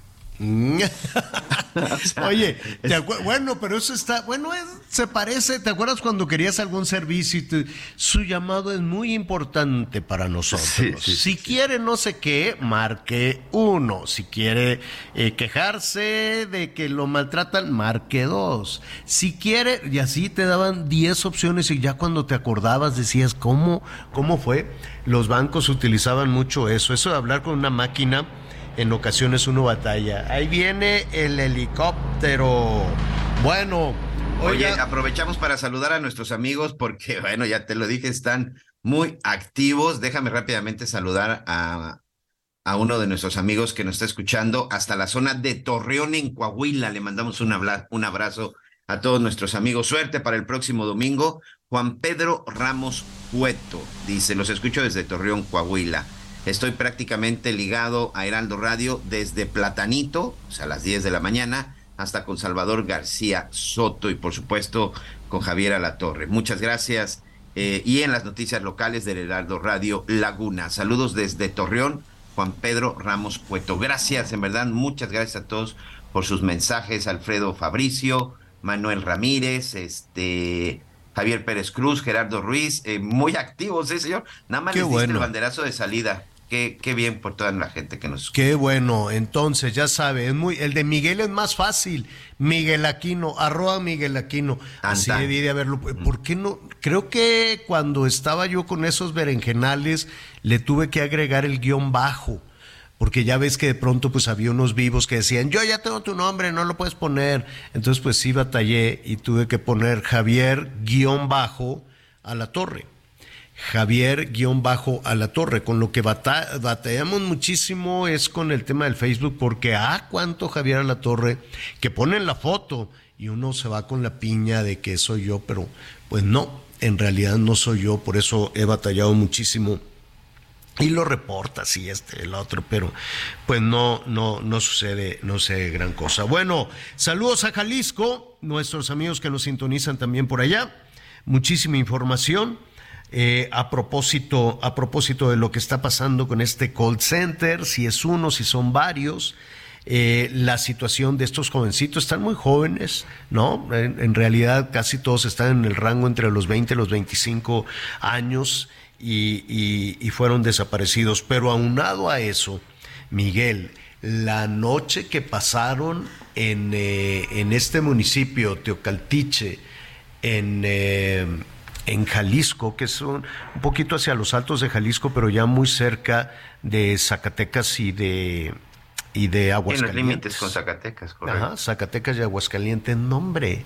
Horas y horas donde los grupos criminales dicen que eh, se trató del cártel de Sinaloa y el cártel Jalisco Nueva Generación. De nueva cuenta sigue hablando de estos cárteles. Ayer hablábamos de ellos en la frontera sur. Ayer hablábamos de ellos en que, que pues que siguen ahí peleando, tratando de, tener el control de una frontera muy abierta. Y en el caso de Teocaltiche, pues fueron horas y horas, de acuerdo a lo que reportan algunos de, algunos de los habitantes, sin la presencia de ni de pues qué va a hacer la policía municipal, aunque algo deberían de hacer. Siempre ponemos esta, este argumento, siempre ponemos esta eh, justificación. Y en el tema de los desaparecidos, pues Jalisco tiene un, pues no me atrevería a decir el, el primer sitio en algo terrible, como es el tema de los desaparecidos, pero sí podrían ser entre 10, 15 mil personas, 14 mil personas. ¿Qué efecto tiene todo esto? Me da gusto que nos acompañe esta tarde el doctor Rubén Ortega, Rubén Ortega Montes. Es investigador del Observatorio de Seguridad y Justicia de la Universidad de Guadalajara. Rubén, te agradecemos mucho. Gracias por acompañarnos esta tarde. Muchas gracias a ustedes por permitirme, Javier y Miguel, eh, entablar comunicación sobre estos temas tan delicados con la gran audiencia que tienen. Y bueno, que hacerlo con veracidad para que se visibilice aún más este gran problema que estamos viviendo en Jalisco. Esta, evidentemente, y quiero yo suponer que en la Universidad de Guadalajara se han tratado de revisar pues varias de las aristas que, que, tiene este problema. Me queda claro que el, eh, el eh, gobierno del Estado, los gobiernos eh, de los estados, además colindantes y de alguna manera el gobierno federal, em, no queda muy clara cuál es la estrategia. ¿Ustedes mm. han visto, Rubén, ¿Qué, cuál, ha sido la estrategia para contener la, la inseguridad y la violencia? Ninguna, no hay estrategia, no hay logística, no existe una inteligencia policial que lleve hacia entender una política criminal desarrollada por el estado de Jalisco y tampoco por los demás estados, incluyendo a Zacatecas, a San Luis Potosí, que son nuestros vecinos, ¿no? Y Aguascalientes que están muy contaminados en la actualidad, no se diga Nayarit, Michoacán, Colima, pero hablando en, en este fenómeno de los desaparecidos Jalisco, pues en efecto tenemos el deshonroso primer lugar, igual que en fosas clandestinas, igual que en un número tan grande de asesinatos que ya van más de diez mil asesinatos en esta administración y todavía le resta más de año y meses y que supera totalmente ya a la anterior de Aristóteles Sandoval, que también fue privado de la vida en Puerto Vallarta, un exgobernador que sufrió esta, esta parte, y de Emilio González no se diga dos mil y tantos muertos. Entonces, si esto lo conjuntas, porque no es un, es un fenómeno, no es un fenómeno aislado la desaparición, lo conjuntas los asesinatos con eh, las fosas clandestinas, que es hacia donde a muchos de los que privan de la vida y los descuartizan, los llevan a, a depositar y luego de esta parte ya nos trasladamos a lo que a lo que son los desaparecidos y los desaparecidos en lo que vaya de esta administración pues rebasa los ocho mil casi la, la mitad de lo que se ha desaparecido en desde que se tiene contando a los desaparecidos en Jalisco desde hace mucho más de una o dos décadas, ¿no? De los de los tiempos de la época de los setentas han desaparecido más en esta ocasión. Y si a esto lo sumas a la crisis forense, que también fuimos noticia nacional con los tráileres de la muerte, en donde sin respeto ni dignidad hacia los cadáveres de estas víctimas, que fueron eh, prácticamente embolsados en, en, en, bolsas de basura y metidos a las a unos tráileres que fueron abandonados en un predio de, de Tlajomulco de Zúñiga, donde se ha convertido prácticamente en el lugar donde se han desarrollado todos estos cuatro eh, mm, delitos, estos fenómenos criminales que conjuntados mm, sabemos que provienen de la misma de la misma situación, ¿no? Y que como me preguntabas, yo no veo política alguna que sea lógica y que tenga efectos eficaces y eficientes. De, día con día se le ocurre al gobernador de Jalisco implementar columnas, volantas, las llaman de mil formas, pero al final son retenes, los únicos que le funcionan son los retenes para la verificación y para la cuestión de multar a personas que van conduciendo, pero de ahí en más ni se recuperan armas, ni se detienen eh, delincuentes y con esto... ¿Y, por qué? ¿A qué, a qué le atribuyes? ¿A qué le atribuye Rubén que, que, no tenga, no sé si no tienen una estrategia, me costaría trabajo eh, que, que, no tuvieran un plan, un responsable eh, de, de, decir, oye, pues vamos a frenar esto tanto a nivel federal como a nivel, como a nivel estatal. Es decir, em, no, dentro de muy poco tiempo vamos a estar en campaña de nueva cuenta para las elecciones federales. de hecho, el gobernador de, de, Jalisco, pues es uno de los personajes que se le menciona para ser también candidato de oposición a la presidencia de la República. Y siempre nos dicen que tienen la fórmula, que saben cómo este, combatir al crimen. Y lo pueden decir en Morena, en el PRI, en el PAN, en el Movimiento Ciudadano, en donde tú quieras. ¿Qué, qué falla después de, de esa buena intención, por así decirlo? Primero, la falta de voluntad política. Segundo, el miedo a enfrentar al crimen organizado. Y cuarto, la corrupción en la que se ven envueltos y se convierten prácticamente en cómplices, ya sea por omisión o por acción de este flagelo. Eh, ese, es correcto lo que acabas de afirmar cuando gobernaba Aristóteles Sandoval, de hecho, cuando gobernaba Emilio, Emilio González, eh, el alcalde de Tlajomulco, siendo oposición del gobierno estatal, los dos, Aristóteles y Alfaro, fueron candidatos al mismo tiempo a la gobernatura. Ambos decían que tenían la fórmula para, para acabar con la inseguridad llegó Aristóteles y fue la principal bandera de, Alfaro siendo oposición y luego logró la alcaldía de Guadalajara, tres años compartidos con Aristóteles en el que no le dio respuesta a la inseguridad en Guadalajara, luego ya lleva casi cuatro años y medio al frente del gobierno del estado, tampoco resolviendo nada, estamos hablando de la zona metropolitana y de Guadalajara, la capital de los desaparecidos, en donde son tres y cuatro años que se convertirán en seis, en donde no ha dado ningún resultado en donde sí duele y a decir que no tienen estrategia, pero lo digo con toda la cabalidad. Eh, tú has sabido de la soberbia con la que se maneja nuestro gobernador y que a la Universidad de Guadalajara la ha tratado eh, de una manera muy despectiva, incluido al grupo del Observatorio de Seguridad y Justicia, al que no, no atiende, aunque le demos las cifras que él mismo proporciona al sistema, ¿no? Claro, Rubén, pero escuchándote también y haciendo esta referencia a Aristóteles, pues fue terrible que también lo ejecutaran. Así es, y siendo gobernador Alfaro, y, y habiendo ocurrido esto en Puerto Vallarta, en un lugar en donde gobernaba en ese momento MC, ¿no? El, el partido del gobernador, y donde eh, vemos claramente que... que Pero no, a, lo que voy, difícilmente, Rubén, estamos platicando con el doctor Rubén Ortega, investigador de la Universidad de Guadalajara, difícilmente podría ser una referencia exitosa el eh, Aristóteles Sandoval. No, no, no, no, por eso digo, imagínate, lo dobló en números de asesinatos, lo va, lo va a rebasar, ¿no?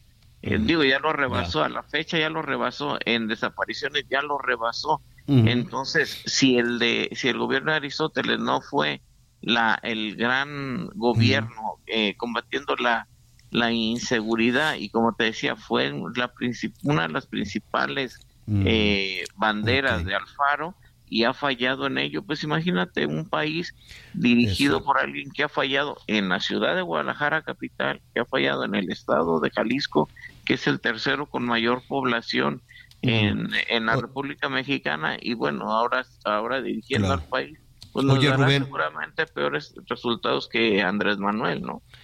Em, respecto al, al, eh, al, tema de las eh, personas desaparecidas, este son, por lo pronto se habla de siete, pueden ser más. ¿Qué tú, ustedes saben o tienen un indicio eh, a reserva de lo que digan las investigaciones, qué pasaba en estos call centers?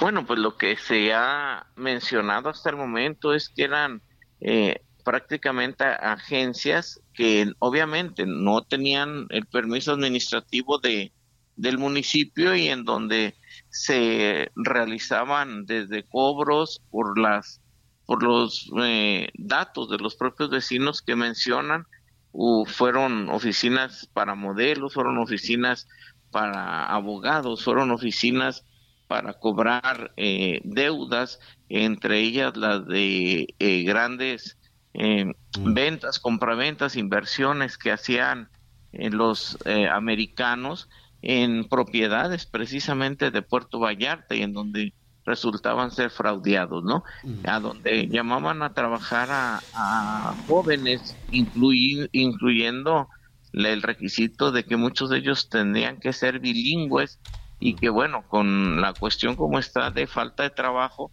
¿quién no va a ir a, un lugar donde le dicen que ocupan a alguien que hable inglés? Te aseguro que, que llegaron con toda la con toda la disposición de encontrar un trabajo legal que les provocara en un momento determinado seguridad eh, laboral y seguridad jurídica para el proyecto de vida, ¿no? Y que sin embargo Hoy están desaparecidos oficialmente siete, pero ya se habla de una octava víctima y contando. Y, y esto, un, hay un dato, una historia eh, de vida de un joven que llegó y desapareció, pero apenas iba a la entrevista, entonces pues estuvo en el lugar equivocado a la hora equivocada.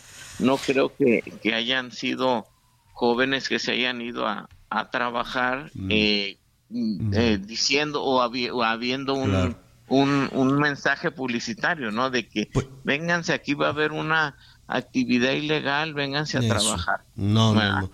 Pues estaremos atentos a la investigación tanto federal como estatal. Por lo pronto, eh, Rubén, te agradecemos mucho y estaremos ahí muy cerca de la investigación que hace el Observatorio de Seguridad y Justicia. Gracias Rubén. Javier, y aquí no, hasta luego. Gracias, gracias. Saludos a nuestros amigos allá en Guadalajara, el Heraldo Radio 100.3 de la FM y también muchos mensajes de Guadalajara a través de Javier guion bajo a la torre, Javier guion bajo a la torre, arroba Javier guion bajo a la torre en Twitter. Oiga, em, rápida, muy, muy, muy rápidamente, sí, te va a llover. Te va a llover durísimo allá en, en, eh, en Quintana Roo. Correcto. Qué bueno, para que refresque allá un poquito. En Chiapas, Yucatán, Quintana Roo, vienen unos aguaceros fuertes. Dicen que en la Ciudad de México un, pues, ah, un poquito nomás para enmarranar los coches, no, no nada serio, ¿no? Aunque pues la ciudad toda se inunda, pero eso sí, calorones de 40. Calorones de 40. Atención Nayarit, Jalisco, Sinaloa. Nayarit, Jalisco, Sinaloa, 40, por arriba de los 40. También algunas zonas de Guerrero y Michoacán. Y nuestros amigos de Oaxaca que nos están sintonizando también van a tener unos calorones. Que Dios te guarde. Mucho cuidado con la comida. Ah, también vamos a hablar de eso, Miguelón, ¿no? De ahorita, pues. Que, que con estas temperaturas altas, pues se, se, antoja un cevichito, unos marisquitos, o muchas Pero personas cuidado, que eh. tienen que estar comiendo Cuidado en la sobre todo en materia de mariscos. Fíjate que acá ha habido mucho problema con esto. Hay, hay- hay un supermercado de estas tiendas enormes, ya sabes, que Ah. este, de estas tiendas departamentales que tiene varias semanas ya que no, que no sirve su aire acondicionado. Javier, se ha reportado una de comida echada a perder, que hoy incluso en las redes sociales los propios vecinos aquí en la zona de Cancún dicen, no vayan al super tal porque la comida no sirve por el asunto del aire acondicionado. Ay. Es cuestión de minutos, amigos, para que Para con que las fuertes temperaturas el calor se te eche a perder. Y cuidado, ¿eh? porque esas enfermedades, esas indigestiones son peligrosísimas, señor. Vamos a hacer una pausa y regresamos con ese y otros temas. La miro a ella y te miro a ti. Usa mi alma como una cometa y yo forma de enseñarte el alma. Y solo se me ocurre amar. Conéctate con Javier a través de Instagram. Arroba Javier-Alador. Sigue con nosotros. Volvemos con más noticias. Antes que los demás. Heraldo Radio, con la H que sí suena y ahora también se escucha. Todavía hay más información. Continuamos. Las noticias en resumen. Un tribunal federal absolvió a José Luis Abarca, exalcalde de Iguala Guerrero, por el secuestro de los 43 normalistas de Ayotzinapa. Esta sentencia es definitiva y no podrá ser ya apelada por la Fiscalía General de la República. El tribunal también exoneró de estos hechos a Felipe Flores Velázquez, exsecretario de Seguridad Pública de Iguala, además de 18 personas más acusadas de delincuencia organizada. Sin embargo, José Luis Abarca seguirá en la cárcel. Y en Chiapas falleció este martes Guadalupe N, de 30 años de edad, a causa de las heridas sufridas cuando su pareja, Guillermo, la roció con gasolina y le prendió fuego. El trágico incidente tuvo lugar el sábado en el municipio de Tonalá, durante una discusión en el interior de su vivienda. El presunto agresor se encuentra prófugo. Un juez penal de Hidalgo dictó auto de formar prisión para Héctor El Güero Palma por el delito de homicidio calificado en agravio del exfuncionario judicial Pablo de Tavira hace más de 20 años. Los hechos por los que se le acusan al Güero Palma de homicidio ocurrieron en un restaurante ubicado en el centro de extensión universitaria, precisamente de la máxima casa de estudios del estado de Hidalgo.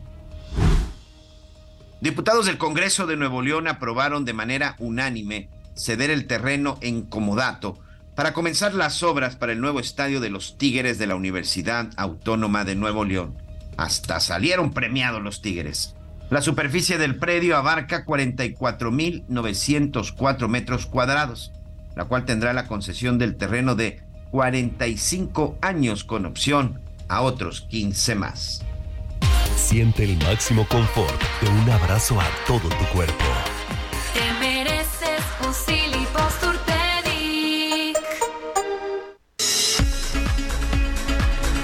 Bueno, al ratito, al ratito retomamos todo este tema del fútbol y, y el asunto, este, mira Miguelón, te hemos Te tratado encanta, tan te suavecito. abrir la herida, ¿verdad? Tan suavecito, qué bárbaro lo del domingo, eh, increíble, Miguelón. Ya te veía yo sacando más, echándole más carne al asador para celebrar. Y mira, las vueltas que da la vida, como dice la canción, y a la América también le está dando muchas vueltas la vida, ¿eh? Se le, ya, ya, ya, ya lo vamos a retomar en un, en un momentito. del domingo, señor, de todo lo que se me quedó. Ya. Porque ya no hubo celebración. ya sé, ya sé. Pero bueno, así es la vida, Miguelón, a prepararse para lo que sigue. Oiga, nos están preguntando ahí en arroba Javier-Bajo la Torre y en Miguel Aquino, en arroba Miguel Aquino, de qué, de que qué onda con el aeropuerto, cuál de todas las ondas, porque bueno, pues el aeropuerto de la Ciudad de México, ¿qué quiere que le diga? Entonces, anoche anunció la Marina que van, ya sabe que la Marina son los que tienen, pues, eh, no solo la seguridad, sino también la, ¿cómo se llama? La administración, de alguna manera, de, del aeropuerto. Y eh, tengo que decirlo, sí quitaron a una empresa, o no sé si nada más les cambiaron el uniforme. Había una empresa de unos... ¿Eh? Ahí sigue. Son los que están en las bandas, Javier son los que están en la ah. banda y la Marina está revisando el trabajo de los que aparecen en las bandas. Pero ahí siguen, ¿eh? pero ya se cambiaron el uniforme. Se bajó un poquito tu nivel de audio, Miguel, no creo. Para mí, no sé, señor productor. Y este, pues, igual y ya les cambiaron, tenían unos camisones y andaban así todos mal encarados. Eran una cosa insufrible. Ya se portan un tiki mejor, un cachito mejor porque los están vigilando los de la Marina, cosa que pues que uno agradece. Creo que no tienen el equipo, creo que lo tienen que ser todo manual. No sé si el equipo vino desde la iniciativa Mérida y no les han dado pues rayos X, creo que ya todo está descompuesto. Tienen una sola máquina de rayos X, por ejemplo, en la llegada internacional y aquello es una cosa para revisar manualmente todo el maleterío pues imagínate. Entonces, por mucha disposición también ya están hartos los que están ahí sentados, ¿no? Y ahora, este, anuncian que la Marina va a intensificar las revisiones, que van a ser aleatorias. Pero pues no me queda muy claro cómo, cómo le van a hacer. ¿De la misma manera o van a, tú vas caminando por el aeropuerto y te dicen, a ver usted, venga para acá o sí, mira, puede ser esa revisión aleatoria. Para empezar, se reforzó la presencia de la Marina. Se habla ya de 1.500 elementos asignados solo en el Aeropuerto Internacional de la Ciudad de México, pero donde se va a intensificar de manera aleatoria es en el vuelo completo, Javier. Por ejemplo, si de repente, y nacionales e internacionales, si de repente llega ah, un avión procedente de, no vamos a decir ningún país para no etiquetarlos, pero si llega un un, este, un avión de Timbuktu. Bueno, pues si dice la Marina, ah, ese avión viene de esta procedencia, vamos a revisarlo. Y van, lo revisan y evidentemente pues utilizan todo el equipo necesario. Una de las, supuestamente de acuerdo con el comunicado que sacaron, es que, por supuesto, una de las cosas pues es no eh, pues, delatar, no, no, no hacer que se pierda mucho tiempo, ya sea para los aviones que salen o para los aviones que llegan, porque va a ser en las dos circunstancias, Javier. si de pronto un avión está por despegar y hay algo que no les gustó o hay algo que está fuera de lugar, o simple y sencillamente hoy toca la letra A y hoy este avión es el asignado, pues van y lo revisan y se supone que va a ser de una manera expedita, pero sí se estarán llevando a cabo estas este, supervisiones aleatorias de parte de la Secretaría de Marina. Fíjate que ese tipo de operaciones, Javier, antes las hacía la Policía Federal, por supuesto, cuando existía. Y si hay algo que en donde sí no metieron Guardia Nacional, es en los aeropuertos, ¿eh? Ahí sí fue puro, puro militar, ahí sí fue el ejército o la Marina, pero ese tipo de revisiones aleatorias las llevaba a cabo Policía Federal. Bueno, pues ahora las estará haciendo la Secretaría de Marina. ¿Estarán buscando drogas o, qué será? Pues seguramente, porque el que me, diga que la droga de pronto aparece por arte de magia en cualquier ah. parte de Estados Unidos o cualquier parte de México, pues simplemente está equivocado. Y hoy quien me diga que en el Aeropuerto Internacional de la Ciudad de México no trafican un gramo de droga, está mintiendo. La forma en la que llega la droga a este país es vía aérea, vía marítima y vía, y vía carreteras, Javier. Así de simple, insisto. nada más que para no equivocarnos, a ver si, ya se nos está acabando el tiempo de programa, pero pues preguntarle al, director, que, que, siempre tiene mucha disposición para contestar, el director del aeropuerto, de qué se trata, si es el avión completo, así ya con los pasajeros adentro. A ver, momento, aquí vamos a meter a los perros, vamos a revisar todo, abran las maletas, levántese aquí y van a abrir los asientos así con una navaja o cómo le irán a hacer. no, con equipo especial con equipo especial, porque esa es una parte de lo que señalan que estarán revisando el equipo que sea necesario para llevar a cabo estas supervisiones aleatorias. Entonces, pues no sabes cuál es el equipo que sea necesario. Una navaja. Pues, bueno, como están las cosas, ya no sabes, tienes toda la razón. No se sabe, ¿no? Porque dicen, a ver, levántese, abra la maleta, déjeme. Eh, en un caso, yo quiero suponer, es que pues es, queda tan vago, quedan tan vagos los anuncios de decir que se van a intensificar las revisiones aleatorias de aviones completos y de pasajeros y de tripulación, así como sus equipajes respectivos, o sea, los aviones, los pasajeros, las tripulaciones y los equipajes. Eh, pues eso se va a llevar un buen rato. Imagínate que digan, a ver, detén este avión que viene de Ámsterdam o este que viene de Bogotá ¿no? Y uno por uno, vámonos. Y cuando dicen con las herramientas que ellos consideren, pues puede ser desde un escáner hasta un cuchillo, ¿no? ¿Quién sabe? No, no, no quedó, no quedó muy claro cómo. Ya, ya le estaremos, le vamos a preguntar directamente a ver si hay un protocolo, a ver si saben más o menos cómo van a llevar a cabo todo esto. Bueno, le comentábamos al inicio del programa ¿Qué cosa está tan terrible y sobre todo cuando escuchan los datos de, la familia del, perrito este que mataron? Y el muchachito, ¿no? Tiene 11 años y lo mandaron ahí a, hacer unos mandados, a comprar unos, unos vistecitos a, a la carnicería y fue con el perrito. Y el policía en activo, policía en activo de la Ciudad de México, ¿qué estaba haciendo en la carnicería? Hasta Tecamac, además, cuando él. Hasta Tecamac era un policía en activo amenazando a otro carnicero y tomó el perrito y lo echó al caso de aceite hirviendo.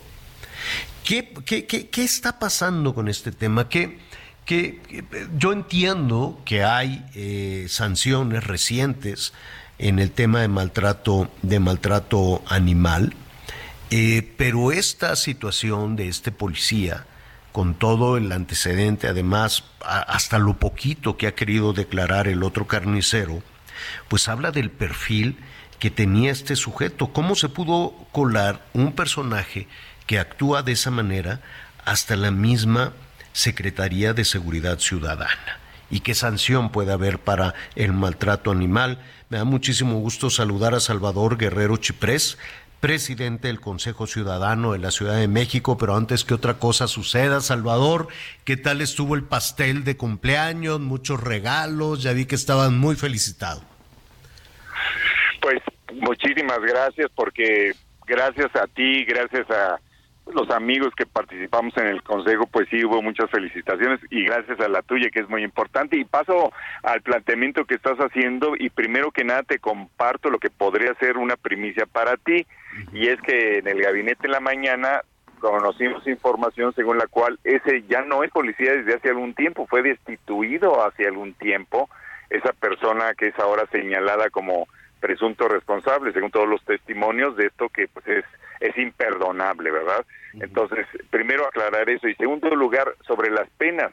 Las penas para este caso, ya habiendo sido detenido, gracias también a la intervención directa de la policía de la ciudad, de la fiscalía, también a la intervención de la de la autoridad federal con ahí con la con la licenciada Rosicela Rodríguez, en fin, la detención que se realizó eh, permite suponer que si se demuestra plenamente su responsabilidad, él está en situación de tener eventualmente, de acuerdo a lo que haga, por supuesto, el abogado, entre tres y seis años de prisión, a eso podría llegar su pena.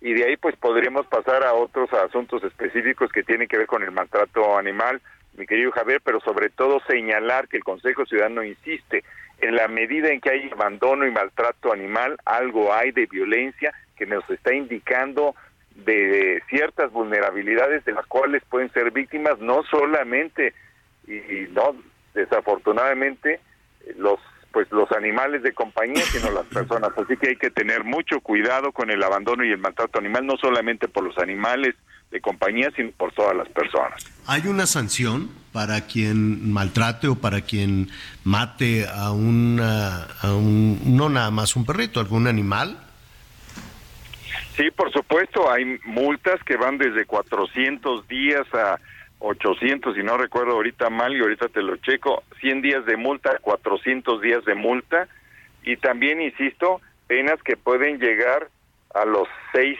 años de prisión.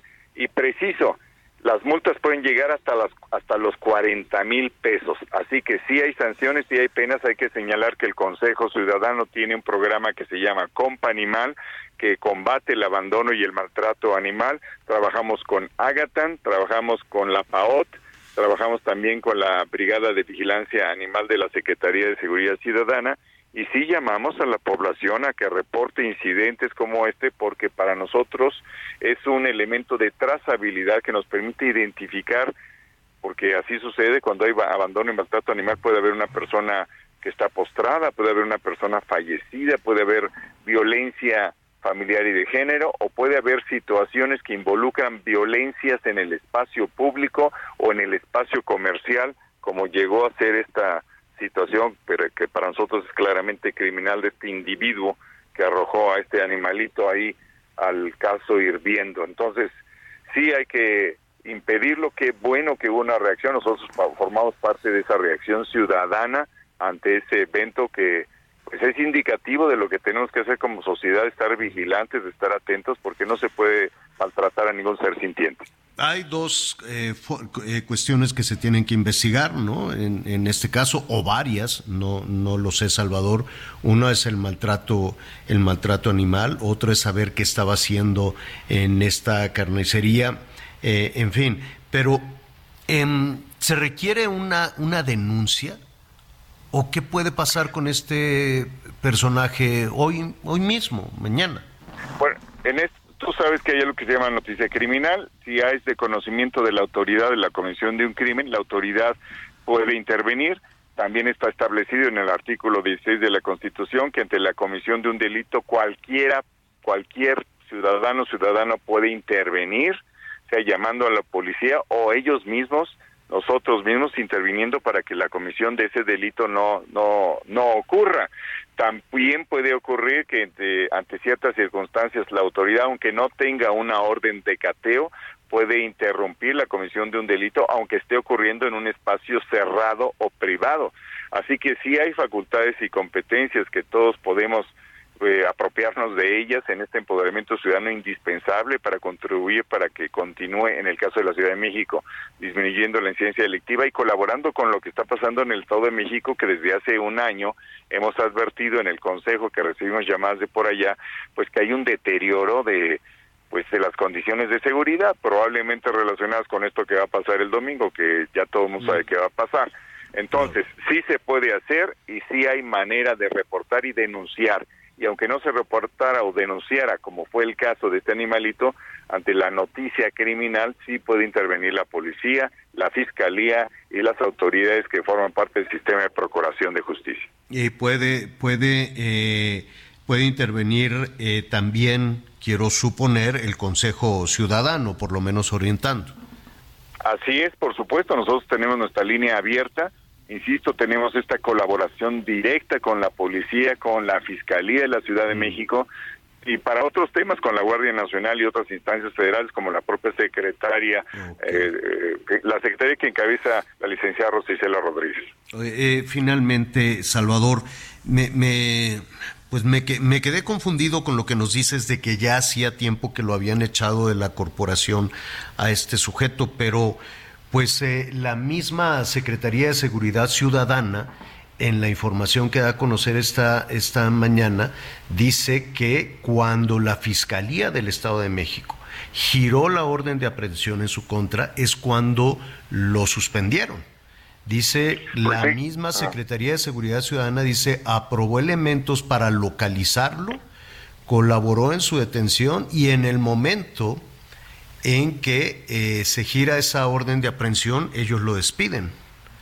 Bueno, pues sería de cuestión de, verificarlo, pero sí te digo que ya estaba en el reporte que yo escuché, esa persona ya no pertenecía a la Policía de la Ciudad de México. Eh, pero es, lo que está poniendo en preciso. redes. Sí, sí, entiendo, digo, ¿no? Tal vez haya Sí, alguna sí, confusión en los anuncios, pero es lo que está poniendo en su portal, en redes sociales, la Secretaría de Seguridad Ciudadana de la Ciudad de México. Textual dice sobre el imputado que arrojó un perro a un caso que posiblemente, dice posiblemente, bueno, los hechos dicen otra cosa, arrojó un perro al caso de aceite. Informamos que formó parte de esta institución y que cuando la fiscalía giró la orden de aprehensión en su contra, fue suspendido. Mientras Bueno, ahí dice, sucedía- es curioso porque la, la redacción dice formó, es decir, que se asume que ya no estaba y al mismo tiempo se dice que fue suspendido. Ahí hay una ambigüedad en esa redacción. Pero quiero aprovechar la oportunidad para subrayar que el Consejo Ciudadano tiene varias comisiones ciudadanas que actúan sobre la materia de corrupción policial eh, en que eventualmente pudiera incurrir cualquier elemento de la policía y esas comisiones tienen sesiones mensuales y ahí se ven casos diversos. Entre ellos puede ser uno de estos casos. Pero sí hay una actitud muy abierta y a nosotros nos consta, consta de asuntos internos de la Secretaría que encabeza Omar García Harf- Harfush, que nos ha permitido desahogar más de mil expedientes, más de mil asuntos que tienen que ver con algún tipo de corrupción, a propósito de lo que tú planteas muy bien, ¿cómo es posible que haya, a pesar de los exámenes, ciertos perfiles, ciertas pues características de algunas personas que luego se incorporan a cuidar a la sociedad y se observa después que no lo hacen? Por eso hay estos mecanismos correctivos. En este caso el Consejo Ciudadano encabeza esta comisión, pero aparte por sí misma pues está la Dirección General de Asuntos Internos de la Secretaría de Seguridad Ciudadana. Bueno, eh, pues ya, eh, ¿nos recuerdas el número telefónico, por favor? Con todo gusto, es el 55 55 33 55 33. Ahí hay atención para esto. En el caso de Compa Animal se llama el programa todos los días a todas horas. Ahí estamos para atender precisamente. Son llamadas de todo el país. Te informo nada más que hemos recibido 27 mil 892 desde que este programa existe en enero del 2019. Pues eh, te agradecemos muchísimo y sigue celebrando, sigue celebrando tu cumpleaños, que tienes muchos y muy buenos amigos, cosa que me parece muy bien. Ojalá Gracias, que sea Salvador. posible que nos visites pronto acá en el Consejo veas en presencia nuestra operación. Ahí lo vamos a hacer y llegaremos con pastel también. Gracias. pues. Hasta Gracias, luego, gracias. Tardes. Bueno, em, válgame Dios, pues queremos cerrar eh, un poco más amables, pero Miguelón, hubo otra balacera. Hubo otra Es lo que te iba a decir, entonces me quedo con mi reporte. Qué Pero- bárbaro, ¿no? Eh, hubo un- una balacera dentro de una escuela secundaria, ¿así es? Es correcto, es la secundaria número 80 en la colonia Los Reyes, Acaquilpan, en la zona del municipio La Paz, en el Estado de México, en un, eh, el interior de una escuela secundaria. eh, un alumno, por supuesto, menor de edad, aproximadamente entre 14 y 15 años, pues resulta que este, pues valió a sus compañeros, valió a sus compañeros, Javier, llevaba un arma, tuvieron que llegar elementos de la, de la, de la policía municipal para lograr la detención de este, de este joven. Ahí incluso todavía se resistió, pero pues aparentemente sin más ni más, llegó y lesionó por lo menos a dos de sus compañeros. Bueno, qué terrible. Ya le estaremos ofreciendo ahí algunos, algunos detalles eh, adicionales. Oiga, eh, ¿te gusta esta, la, la canción esta de ella baila sola? ¿Así se llama, la de peso pluma? O creo que sí. Ahorita ya para despedir, para relajarnos un poquitito. Es de peso pluma y le va muy bien. A mí me gusta más la de Grupo Frontera con el Bad Bunny, la de 1%, la de 1%. Pero la de. ¿Cómo se llama esta? A ver, póngale, señor productor. Ella sabe que está buena, que todos andan mirándola como baila. Me acerco y le tiro todo un verbo. Entonces, pues le fue muy bien con esta canción al peso pluma. Se fue a los primeros lugares mundiales. Entonces lo buscó Bizarrap, que si no me equivoco, él es argentino, es el que hizo la canción esta de despecho de la de la Shakira, ¿no? La, la- la que le decía claramente y cosas así, ¿no? Que le recetó ahí al, al futbolista y a la novia. Y entonces resulta que no sé quién buscó a quién, o fue un tema de los productores, pero van a sacar una nueva canción, Peso Pluma y Bizarrap. que Hoy mismo la dos- estrenan por la tarde. ¿eh? que los dos se han agitado, se han colocado pues esos éxitos. Este es el de la Shakira, del, del despecho, a ver. Esto es pa' que te mortifique, mastique, trague, trague, mastique. Yo contigo ya no regreso, ni que me llore ni me suplique. Entendí que no es culpa mía que te critique. Yo solo hago música, perdón que te salpique. Te dejaste de vecina la Ay, bueno, pues síganlo cantando. Está mejor, ¿no? Decirlo cantando que decirlo enojado y cosas por el estilo. Igual hasta cala más. Así, ¿no? En lugar de que te gritonen, pues que te canten, debe. No, y además ya se quedó en las redes, y, pero de por vida, señor, ya. Ay, bueno, pues se convierten en unos acontecimientos, quieras que no. Estos dos personajes, Peso Pluma, saludos a Jalisco, él es de Jalisco. Y Bizarrap, que si no me equivoco es argentino, van a presentar al ratito. Entonces vamos a ver la canción y mañana aquí se la vamos a comentar. Mientras tanto ya nos vamos. Anita Lomelí estaba en un eh, evento de mujeres, empoderamiento. Mañana nos va a tener los detalles. Miguel Aquino, vámonos. Vámonos, señor, que tenga una excelente tarde, buen provecho. Y para nuestros amigos en Quintana Roo, pues prevenidos con las lluvias y los vientos. Mañana te platico. Y unos, unos calorones también. Yo soy Javier Alatorre, entonces ya lo sabe. A las diez y media. Ah, pues ahí le voy a tener lo de Bizarrap y el peso pluma. A las diez y media en Hechos. Ahí lo espero con las noticias. Mientras tanto, lo invito a que siga con nosotros en el Heraldo Radio.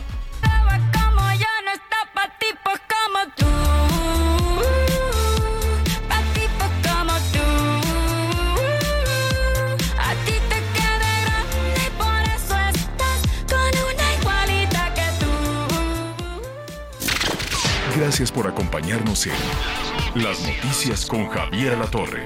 Ahora sí ya estás muy bien informado.